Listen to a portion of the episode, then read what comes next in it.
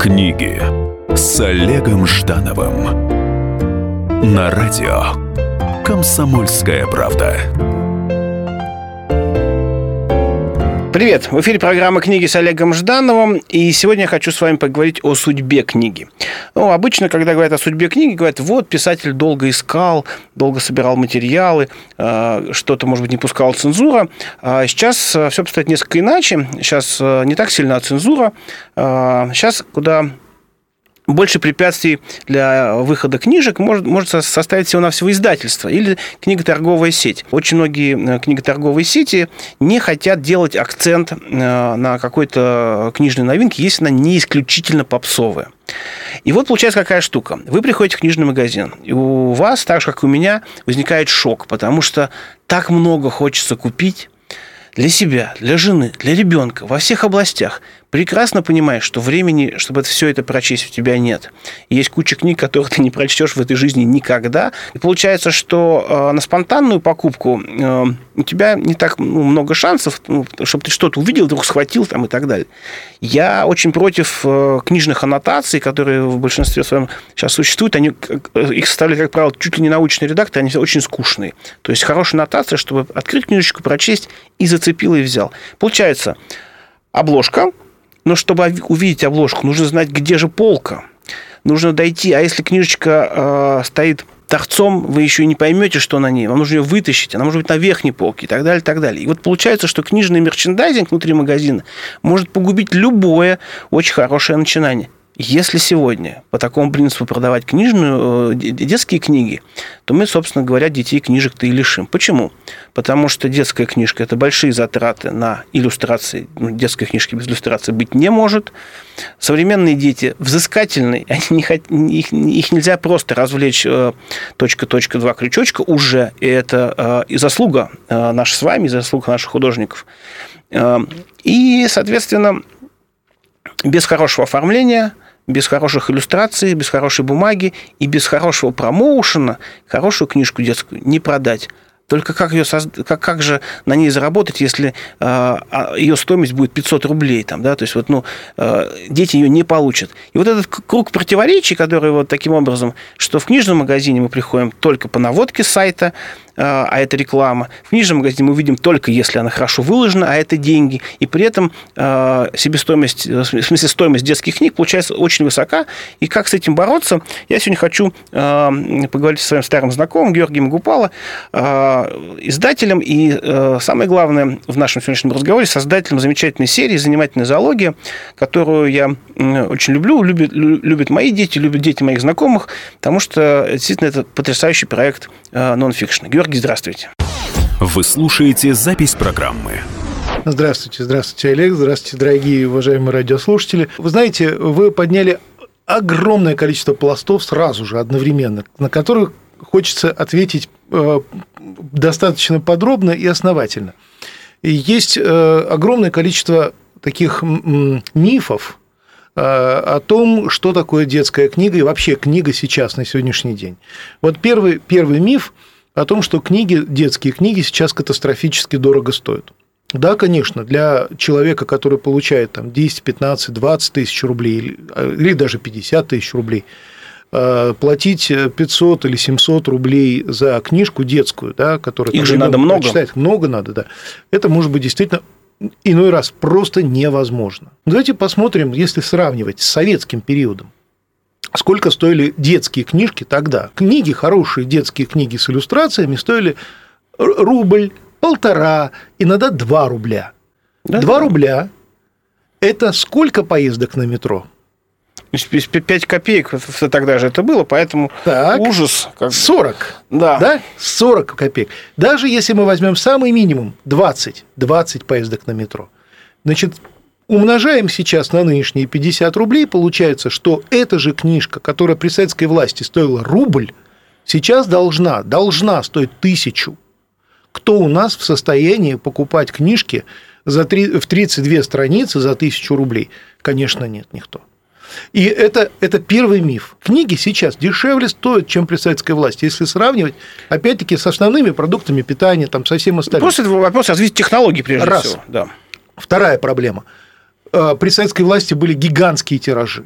книжки издавались тиражом от 50 тысяч экземпляров, 100, 200, 300 и так далее.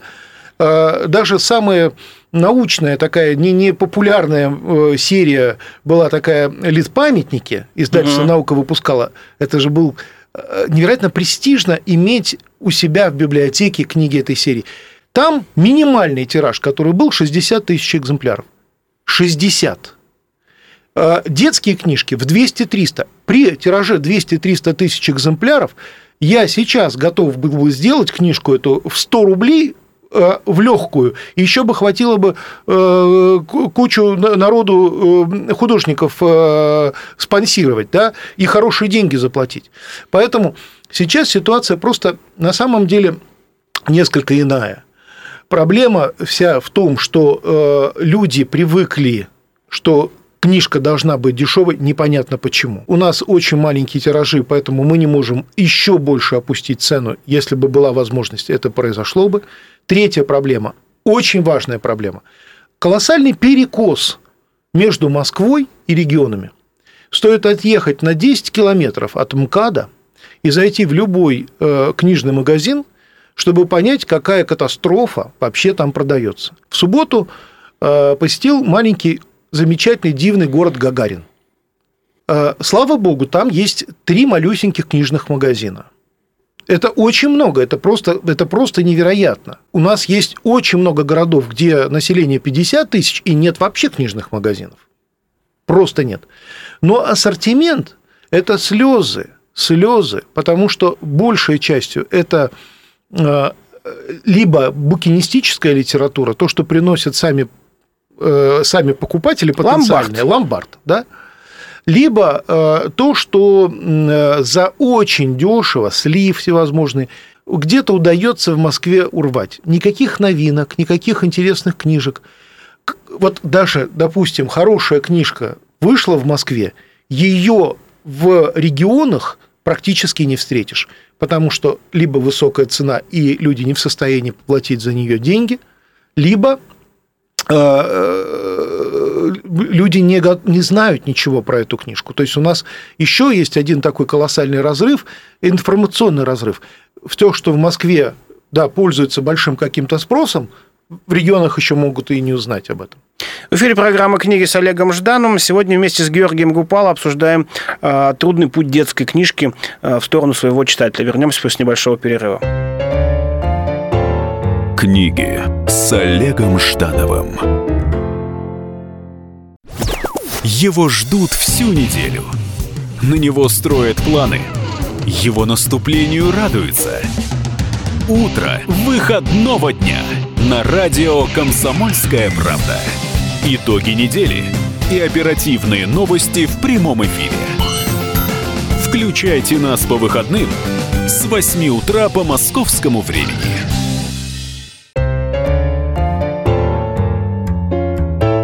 Книги с Олегом Ждановым на радио Комсомольская правда. Привет, это книги с Олегом Ждановым. Сегодня вместе с Георгием Гупалом, издателем, и обсуждаем проблемы детской литературы, как же детской книжке сегодня выжить и добраться до своего читателя и в Москве, и в регионах. Вот мы остановились с вами на э, той проблеме, которая есть связана с перекосом нашего рынка. То есть в Москве есть книжные магазины, в которых 200, 250, 300 тысяч наименований товара. С другой стороны, есть регионы, в которых эти же книжки точно так же не попадают туда, потому что невозможно привести в эти областные даже города. Но э, есть еще одна проблема, и очень серьезная проблема, о которой вы в своем замечательном вступительном, в замечательном вступительном слове не сказали. Мы как-то перестали э, интересоваться нашим собственным товаром, нашим продуктом. И причем это произошло, я бы даже сказал бы не то, что там последние 10 или 20 или 50 лет. Это есть какая-то такая очень плохая черта в нашем народе, когда э, к своему отношение такое несколько пренебрежительное. Я несколько лет э, ездил отдыхать в один маленький городок, крошечный городок в Финляндии. А городок называется Микель. И там выпускается целых две газеты русскоязычные. Одна делается местной русскоязычной общиной, а вторая финами для русских туристов. И я вот все время брал эти газеты, посмотреть, чем люди живут. Интересно же, приезжаешь в городок, интересно посмотреть, вот чем они в реальности живут. И открываешь газету, там на весь разворот статья про выдающуюся, великую оперную певицу родом из Микеля. Она там и родилась, и живет, и пока никуда не собирается переезжать. Но для микелевцев, а население этого городка там около 10 тысяч человек, для них это выдающаяся их местная конечно, оперная певица. Конечно. Она однажды даже выступала в самом Хельсинки, не просто так, а в Хельсинки, представляете, вот какое событие колоссальное. То есть для них это просто, ну, как победа на Евровидении каком-то там, да. И вот э, большой разворот, и э, э, с ней обсуждают и вопросы музыки, и вопросы там, культуры, и искусства, и в том числе, какую она замечательную капусту выращивает на своем огороде, и она делится секретами, как она выращивает капусту. А э, в другой газете была большая статья с таким же выдающимся великим скульптором, местным микелевцем, который, в общем-то, дальше Микелей никому не известен абсолютно, но для них это авторитетный, уважаемый человек, это скульптор. Каждый старается свое поддержать, свое пропиарить, э, своих художников вытащить, своих писателей вытащить. Вот что происходит. Возьмем большую страну Америку. Там есть правило, движение такое во всех, абсолютно во всех штатах. Самое настоящее движение. Покупаем свое. И в книжных магазинах прямо вывешивают объявление. Мы прежде всего продаем своих издателей, свои книжные новинки, да, своих авторов, прежде всего пиарим. Мы к своему относимся несколько так пренебрежительно. Очень появляется что-то, да. да, появляется что-то яркое, интересное – ну, это мы еще посмотрим, пробьется, не пробьется, помогать мы не будем, двигать мы не будем. Мы посмотрим, пробьется. Если пробьется, а еще лучше, если человек уедет за границу и там добьется каких-то результатов. Ох, да, вот Барышников, мы все любим. Мы э, не ценим то, что у нас есть. У нас есть огромное количество выдающихся художников, выдающихся, потрясающих, прекраснейших художников, которые сводят концы с концами – едва-едва перебиваются с хлеба на квас, да, вынуждены там брать по 20 заказов, хотя могли бы стать настоящими звездами. Но к ним относятся, я имею в виду сейчас про книжных художников, мы же про книги говорим, книжных графиков. Есть очень талантливые писатели молодые, им тоже невероятно сложно пробиться. Да и не молодые, просто даже уже люди в возрасте, которые вдруг открываются. Вот у нас в серии вышел Ефим Шифрин. Я просто влюбился в этого человека до беспамятства, вот если это возможно сказать, мне, мужчине, в адрес второго такого же мужчины, да. Удивительнейший, тонкий, умный, мудрый, начитанный человек. Вы слушаете запись программы. Вот э, вы приходите в, в книжный магазин, э, приносите э, книги. Значит, сколько сейчас уже книжек выпущено в 15. серии? 15 книг. 15 книг. Я напомню, что «Занимательная зоология» – это книжки, где звери разговаривают с читателем от первого лица, я панда, я муравей, я лисичка, я, я бабочка, и рассказывают историю своей жизни пользуясь уникальными фактами, которые подготовили люди из московского зоопарка. Таким образом, ребенок э, от, от, от белочки, от, от э, ленивца слушает рассказ о том, как он живет, что он кушает, там, какие у него ногти, там, как он спит. Это очень увлекательно, очень интересно. Дети проглатывают эту книжку, как правило, за один вечер, к ней неоднократно возвращаются, знаю точно по своему сыну э, непосредственно. Так вот, и вот, значит, 15 книг. Значит, вы приходите и говорите некому, да, директору там, небольшой сети, на самом деле сетей книжных в России не так много, да. по пальцам, вот, говорит, вот, пожалуйста, давайте договоримся да, о том, что книжки у вас продавали. Что обычно вам в этом случае отвечают? Ну, обычно по-разному отвечают, потому что есть просто хорошие человеческие добрые отношения с э, руководителями крупных э, наших книготорговых компаний, и там стараются как-то вот э, пойти навстречу и помочь и так далее. И у нас хорошая выкладка в некоторых магазинах, абсолютно, так сказать, по-доброму люди относятся и понимают важность и нужность просвещения. Потому что здесь разговор не о бизнесе надо вести, а о просвещении, об образовании. Это совершенно другой проект. Это не коммерческий проект в плане того, что он не ставит целью да, зарабатывания. Да. Здесь задача все-таки научить э, детей Э, интересоваться живой природой, интересоваться, чтобы они влюбились в живую природу, хотели больше узнать, больше прочитать про фильмов посмотреть, да, и так далее. Но э, есть и, конечно, люди совершенно иначе относящиеся, у которых это просто бизнес и ничего более, да, для которых э, книжка, она оценивается только одним способом.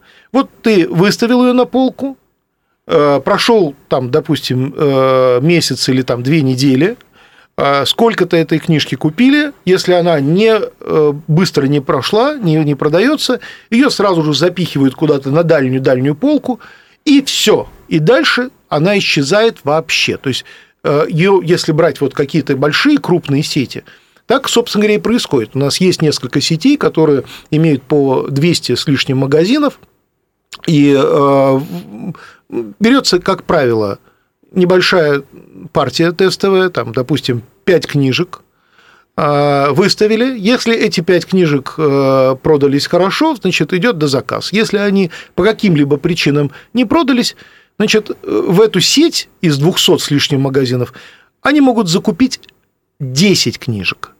И все. То есть даже в одну какую-то, э, в один магазин даже не попадет и одной книжки. Просто одной книжки не попадет. И отношения, принципе, это, это не, не, не, не только к нам так, это у всех издателей точно такая же ситуация. Даже э, есть куда более худшие э, случаи, когда я просто знаю несколько маленьких прелестнейших детских издательств, прелестнейших, очаровательных, которые, ну, ну просто вот э, радость, вот то, что появляются такие. Я даже если возможно, назову одну Серафим и София, малюсенькое детское издательство, чудеснейшие ребята. Вот на своем голом энтузиазме вот люди делают, они не могут пробиться в книжные магазины Москвы.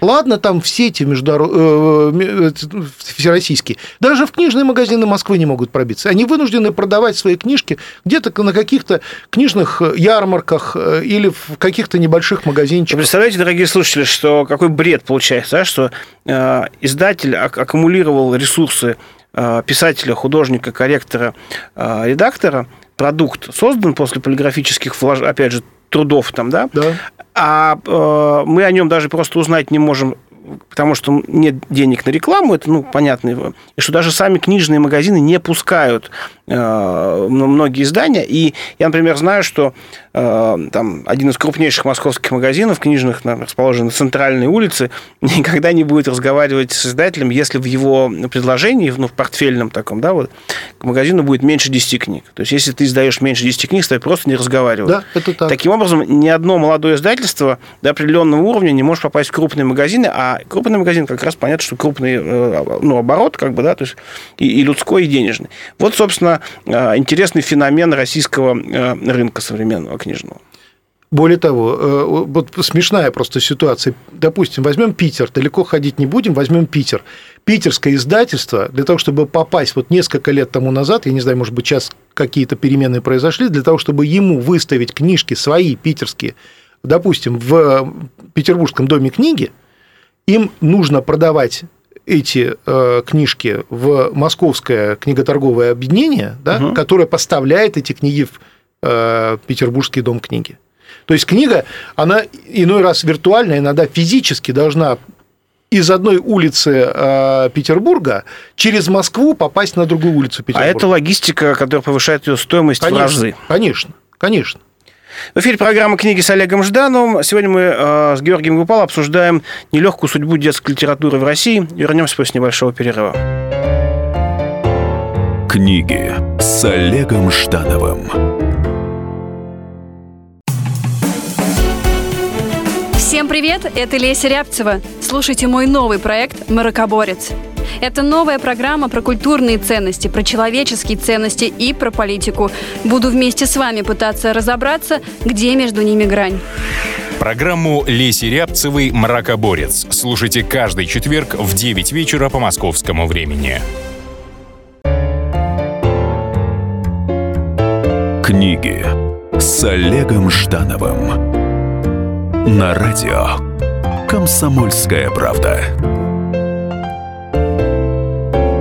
Привет, это книги с Олегом Ждановым. Сегодня наша тема – это э, нелегкий путь книжки, уже изданный в, к читателю через э, книжные магазины и Москвы, и Питера, и, собственно, э, всех российских регионов. Обсуждаем эту тему с издателем Георгием Гупал. А, скажите, Георгий, а вот сколь часты на российском рынке сейчас случаи такого прогиба демпингового по стоимости книги?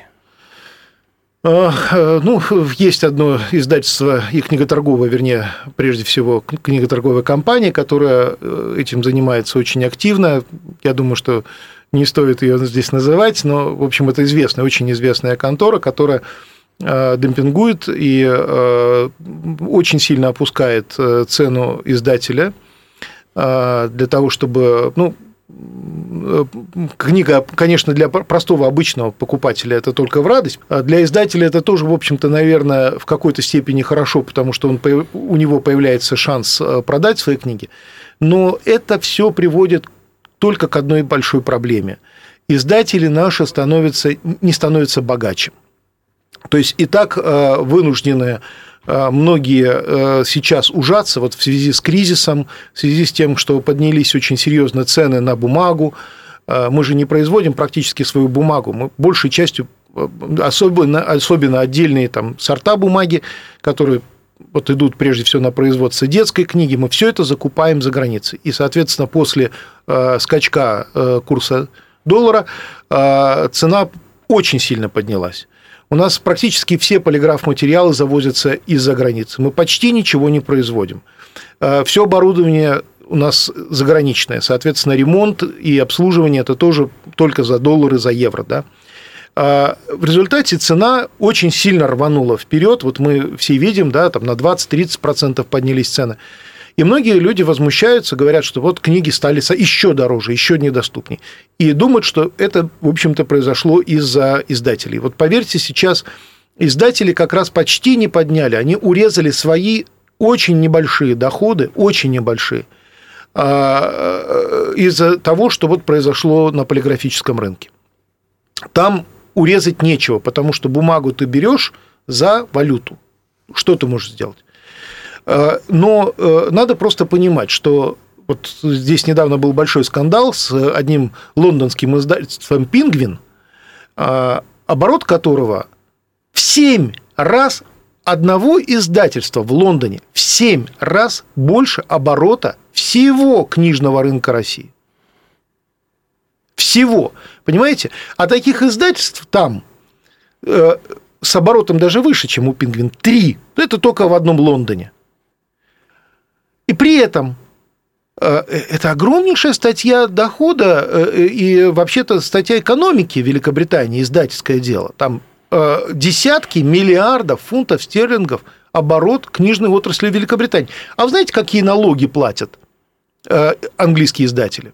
А лучше мне знать-то. Ноль. Ноль. Вообще не платят налогов. Потому что для Англии книги – это не бизнес – это область культуры, область образования, область просвещения. И они освобождены от налогов. Вы слушаете запись программы. Кстати, вот хотел спросить, э, в современной России возможно вообще э, детскую книжку рассматривать как бизнес? Не конкретно проект с э, супер иллюстрациями, а вот, вот в принципе. Ну, очень просто, легко можно ответить на этот вопрос. Достаточно посмотреть на весь сегмент того, что у нас издается и продается. И увидеть, что ну, сейчас детская книга, детская образовательная литература, да, вот все, что относится к школе, дошкольному образованию и так далее, э, достаточно серьезный, э, большой объем э, рынка занимает, где-то около 20-25% даже, да, вот сегмент детской литературы. Но вы посмотрите, вот какие это книжки, там большая часть, вы правильно совершенно говорите, она не, не, не очень хорошего качества. Это вызвано чем? Отсутствием денег у издателей. У нас есть несколько более-менее богатых издательств, да, более-менее, которые как-то еще умудряются выпускать вот в этих условиях, выпускать какие-то хорошие качественные книжки. Ну, потому что у них есть по, отношению к полиграфии ну, опыт, за, за опыт немножко понижение цены на бумагу. Да, да, да, по, по разным причинам. Большая часть, большая часть продукции – это очень низкое качество, не от хорошей жизни. Просто не в состоянии люди заплатить э, хорошему художнику достойные деньги, за достойное жалование, не в состоянии поставить хорошую качественную бумагу, да, и вынуждены для того, чтобы понизить себестоимость, вынуждены ставить даже газетную бумагу и печатать детскую книгу, представь, цветную на газетной ужас, конечно, бумаге. Да. Это, это же катастрофа. Понимаете, поэтому, если бы можно было заработать, ну о чем мы говорим? Какие заработки? Это смешно просто говорить сейчас. Да, конечно, в силу разных обстоятельств, вот есть несколько у нас хороших, действительно хороших издательств, детских, детских, которые как-то умудряются жить. Не э, барствовать, но жить или вот на грани так, жить, выживать, вот так вот, не барствуя. Но э, э, на вот этих вот э, там 5 э, или даже пускай, пускай 10 издательств приходится еще несколько сот издательств, которые живут только исключительно голым энтузиазмом, просто потому что хочется делать э, какую-то хорошую, интересную историю. А, но выход какой-то должен быть из этой ситуации. То есть получается, что э, регулятор рынка, там, книжная палата, там, она ничего не сможет с этим сделать. Нужно только законодательное э, условие да, для понижения там, тех, того же налогообложения или куда, расширение госпрограмм по раздаче тех самых грантов, там, да, какие-то конечно, детские конечно, проекты. Конечно, да. Вся, вся сложность вся состоит в том, что наше государство пока вот в лице самых первых лиц, вот самых высших лиц да, государства, а, пока имеет вот такое представление о книге. Книга – это бизнес. Причем бизнес фиговый, скажем так, да, потому что газ, оружие, там нефть, а, как что, что мы там еще можем продавать, лес, да, приносит миллиарды долларов, а весь вот этот оборот э, книжной отрасли росли, весь, весь, представляете себе, вот с этими огромным количеством учебников, 500 миллионов долларов. Это то, что там Э, глава «Газпрома» э, за час зарабатывает лично для себя. Конечно, для них это все неинтересно, это совершенно неинтересный бизнес. А понять, что книга – это прежде всего образование, прежде всего воспитание, прежде всего культура, вот это мы до сих пор, государство наше, пока оно не поймет, да, это понимают в США, это понимают в Великобритании, во Франции, в Германии, э, так, это прекрасно понимают в Китае – и глава Ассоциации книгораспространителей и издателей Китая, Китая э, имеет э, статус в государстве высочайший. Он кандидат в члены Политбюро ЦК КПК. Потому что они прекрасно понимают, книги – это идеология. От того, э, какие будут издаваться книги, как будут воспитываться наши граждане, от этого зависит будущее благосостояние страны. И чем больше будет выходить серьезной, той же научной литературы, профессиональной литературы. Вот сейчас Китай э, потянулся к миру, да, и они поняли, что им надо до зарезу просто нужны книги по медицине, по современные книги, современные, тот опыт, который накоплен уже в Европе, в США, по юриспруденции, по строительному делу, по всему остальному, да, огромное количество литературы, которое было недоступно Китаю в силу понятных причин, Сейчас издается в, в Китае. Колоссальный интерес. В Иране колоссальный интерес. Там сидят кучу переводчиков в Иране, которые передают, пере, переиздают, переводят э, огромное количество западных, серьезных, ну, научных, э, научно-популярных книжек. Были в гостях э, люди из иранского издательства, как раз была же не, не так давно иранская, э, тегеранская книжная ярмарка, когда я знаю об этом а вы представляете себе, вот у них есть, мы сейчас находимся в студии «Комсомольской правды», да, и у них есть тоже своя такая газета типа «Комсомольской правды», и эта газета каждые две недели выпускает дайджест новинок, книжных новинок формата А4 объемом в 180 страниц. 180. 180 каждые две недели. Бесплатно. Вы представляете себе? Тиражом, чем что-то около, я сейчас точно не могу сказать, около 50 тысяч экземпляров. Бесплатно раздает. Потому что колоссальный интерес есть к книге. Просто невероятный. Люди открывают для себя планету. И что мы видим? мы видим, что иранские э, программисты побеждают все чаще и чаще на каких-то... Да, они пока еще не занимают первые места, но они уже в пятерке, крепко в пятерке сидят. И э, медицина полезла вверх, и э, строительный бизнес, много чего растет. Почему? Потому что власти, а Иран, надо заметить, что когда произошла эта революция... В 1978 году. Да-да-да. Там ведь было, как у нас до революции, 5% только умело читать и писать. Сейчас это образованнейшее население, где огромное количество людей уже с высшим образованием. Люди стремятся вперед. Вот с кого надо брать пример. В эфире программа «Книги» с Олегом Ждановым. Сегодня вместе с Георгием Купал обсуждаем э, геополитическую судьбу э, детской книги, о том, как, это, как она живет в, в Китае, в Иране и в России. Вернемся после небольшого перерыва. Книги с Олегом Ждановым. Мы живем в горячее время. Войны, падение режимов, исчезновение стран – Предсказать заранее такое невозможно. Но увидеть, как на наших глазах меняется мир, реально. Путевые заметки нашего спецкора Дарьи Асламовой. Программу «Горячие точки». Слушайте по средам в 20.05 на радио «Комсомольская правда».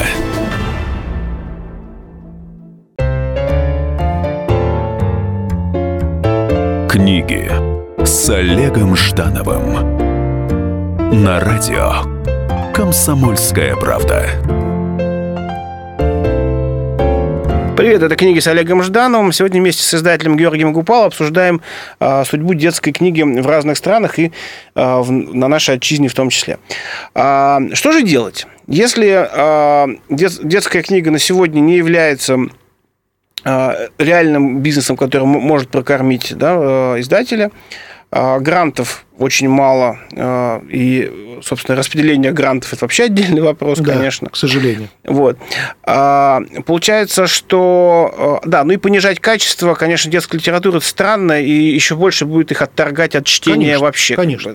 Вот. Получается, что единственный путь издателя – это как раз когда обращаться к каким-то фандрайзингу, там, да, сбору средств, Э, к, не знаю, искать каких-то спонсоров там, и так далее, и так далее. Но э, мы говорим о том, что окупаемость но, может быть, даже если она случается, то она все равно очень ничтожная. Конечно, конечно, да. На а... другом можно заработать гораздо больше денег, и поэтому инвестиций в книжную отрасль нет. Вообще ни у кого. Вот если мы посмотрим, вот за последние там, 20 э, лет вот кто-то что-то чего-то инвестировал, нет, не, не было никаких денег. Есть вот небольшая Э, очень маленькая, крошечная, микроскопическая по меркам государства сумма, которую выделяет Федеральное агентство по печати, это около 100 миллионов рублей в год. Примерно такую же сумму выделяет Москва на поддержку чтения, но это, знаете, тоже здесь очень много вопросов, как это все распределяется. И вот здесь проблема очень серьезная. Вот если мы э, не изменим отношение а властей, у которых сейчас э, все СМИ в руках, б, народонаселения, которые должны просто понять, вот в чем проблема, ведь основная проблема э, вот нынешняя э, книжной отрасли состоит в том, что нету мотивации к покупке книжки. У людей нету. Здесь можно что угодно говорить, но если человек не понимает важность и нужность чтения, да, то ты ему хоть за 5 копеек продавая книгу, хоть за 500 тысяч рублей продавая книгу, он ее не купит. Чем, в чем мотивация была при советской власти? Вот что, когда пришла советская власть и провозгласили лозунг «я не, не патриот, так сказать, э, советской власти, и... но тем не менее было очень много хорошего, очень много хорошего. Вот хорошее э, хотелось бы вернуть. Мы получили страну в 2017 году э, практически там 5% грамотных людей, да? А в 1991 году э, было уже огромное количество людей, которые, ну, почитать 100% умело читать писать. Это, правда, э, все равно не мешало смотреть Кашпировского и заряжать воду в, бутын... в банках. Э, и вот вообще развалить Советский Союз тоже вот не помешало. Потому что тоже вот все, все, все это высшее образование, людей не хватило мозгов, что, что нужно делать, как менять нужно, реконструировать страну так, чтобы не до основания разрушать ее. Да? Ну, это уже другая история. Самое важное вот что. А большевики, когда пришли к власти и э, сделали лозунгом э, «школа э, в, каждый, в каждое село», они очень большое, нужное, правильное дело сделали. И велась серьезная, настоящая пропаганда на уровне всего государства, пропаганда чтения, не покупки книжек, а пропаганда чтения, чтобы человек понял, что образованный человек, много читающий – он и заработать может больше, у него производительность труда будет больше. Да? Э, что мы, собственно говоря, имеем, потому что когда проводятся какие-то социологические исследования на том же Западе, всегда показывают, что э, зарабатывают именно те, кто больше читает, кто больше занимается самообразованием. У нас же ты можешь стать, не надо становиться даже э, бизнесменом, гораздо легче и проще стать чиновником.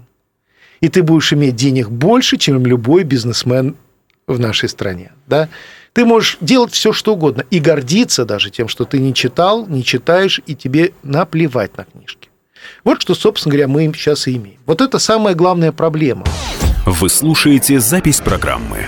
Я вот еще хочу спросить. Э, э, в советские времена э, очень хорошую рекламу книгам детским делали э, детские же журналы, да, потому что, опять же, публикация э, всех авторов сначала проходили вот эту журнальную э, основу. Современные, современные детские журналы, ну, я вот так более-менее серьезно знаю судьбу веселых картинок – что они все равно э, обращаются к э, старым стихам и совершенно очень, очень плохо, очень медленно печатают э, новых авторов. Может быть, их просто даже и тупо и не знают. А потом еще и с авторскими правами по некоторым старикам попроще. Вот. И получается, что современной мамочке, в принципе, даже неоткуда узнать, где купить, кого купить там да, детскую, да, детскую да, книжку. И то есть, и даже э, мои коллеги, книжные обозреватели во многих э, журналах, опять же, они расскажут книжку про travel, о, о книге там travel путешествий каких-то там, да, о, о вязании, там, о хендмейде, там, да, но не, не о детской литературе. Поэтому совершенно вот возникает... Еще один важнейший вопрос, который вы подняли. Молодец. Вот просто огромное спасибо вам за то, что вообще такие передачи э, вы проводите, потому что есть хоть, какая-то возможность достучаться до наших читателей, чтобы они услышали и поняли проблему, которая действительно реальная проблема. У нас все общество наше, государство российское, вдруг в последние годы страшно захотело жить э, при советской власти. Как, как при советской власти. Вот просто жутко. Повернулись все назад, и идем мы вперед теперь, задом наперед, да, вот э, спиной вперед двигаемся. Угу. И все смотрим только то, что было, как было при советской власти. И это точно так же нашло свое отражение и в детской литературе, и в детской продукции, которая выходит. Кто у нас сейчас самый популярный автор в России? Детский, детский автор. Вряд ли Усачев, скорее Чуковский все равно. Да? Совершенно верно. Номер один. На протяжении последних 50 или там 70 лет да, номер один у нас Чуковский. Это прекрасно, что Корней Иванович пользуется до сих пор спросом. Я очень люблю Корнея Ивановича. Это великий, величайший, замечательнейший человек, да, великий писатель, чудеснейший. Но это же катастрофа, что мы столько живем исключительно одним Чуковским. Вот помните, в начале 90-х э, э, годов был лозунг такой «Хватит смотреть на мир глазами Сенкевича».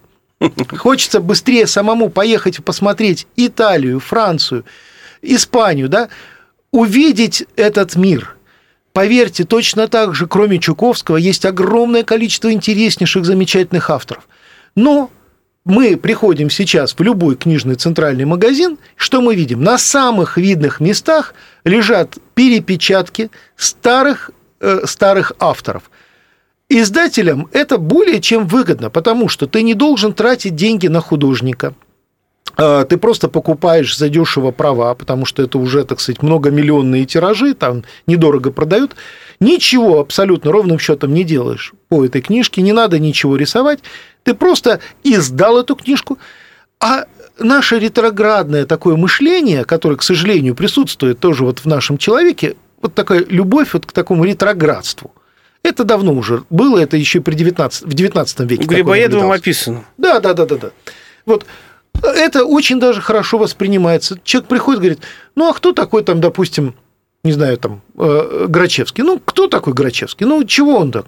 Ну, зачем я буду покупать Грачевского? Что он может там что-то такое написать?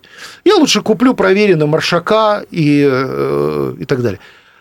Ребята, мир двигается вперед. И рядышком с нами живет, может быть, такой же точно Чуковский. И от нас зависит, он станет новой звездой или нет. Надо вперед смотреть и двигаться вперед, и открывать новых художников, открывать новых авторов. Может быть, кто-то из них никогда не станет э, таким же популярным, как Чуковский. А кто-то, может быть, станет. И это здорово, это прекрасно, если у нас будет не один Чуковский, а будет 100 тысяч таких Чуковских. И для каждого человека найдется свой любимый автор. Это прекрасно. И чем больше будет новых авторов, тем лучше. И это только от нас зависит. Мы не должны смотреть все время взад. Наша страна никогда не сможет стать на путь развития, если мы будем идти э, э, повернутой головой назад. Ну что же, э, вот мы рассмотрели довольно серьезную проблему, из которой ясно, что детская литература – это не бизнес, что грантов крайне мало, что спонсорская инвестиция смешна, ибо она не окупается. И получается, что на самом деле у книжного рынка только один реальный выход – Докажите, пожалуйста, дорогие слушатели, властям, всему книжному рынку, что вам детская книжка нужна. Доказательство только одно. Покупайте, читайте, давайте друзьям и снова покупайте и читайте. И поверьте, что ваша личная инвестиция в те самые 500 рублей а, там, в месяц, а, потраченная на детскую книжку, куда а, важнее не только для э, книжного рынка. Она важна для вашей старости, для вашего будущего, для, ваш, для ваших внуков. Поэтому э, инвестиция в книгу – это э, единственная глубокая, по-настоящему такая инвестиция в, в, будущее. будущее. Да. да, совершенно верно. Георгий, спасибо огромное. Э, всегда Вам рад спасибо. вас видеть. Хочу сказать зрителям, что занимательная зоология, серия, которую тоже очень, очень полезно читать и покупать, потому что соприкосновение современного человека а, с живой природой э, важно для его гармоничного развития, иначе мы все окажемся в плену виртуальных зверушек и не будем знать, как ежик выглядит. Спасибо огромное. Читайте с вдохновением. Книги с Олегом Ждановым. И сошлись они в чистом поле, и начали они биться – Каждый за свою правду. И не было в той битве ни правых, ни виноватых. Звон стали. Крики поверженных. Самый беспощадный проект радио «Комсомольская правда». Радио «Рубка». Столкновение взглядов, убеждений и принципов. У гостей в студии всегда полярные мнения. Слушатели участвуют и голосуют. Нам есть о чем поспорить. Остро, жестко, жестоко. Программу «Радио Рубка» слушайте на радио «Комсомольская правда». Каждую среду в 18.05 по московскому времени.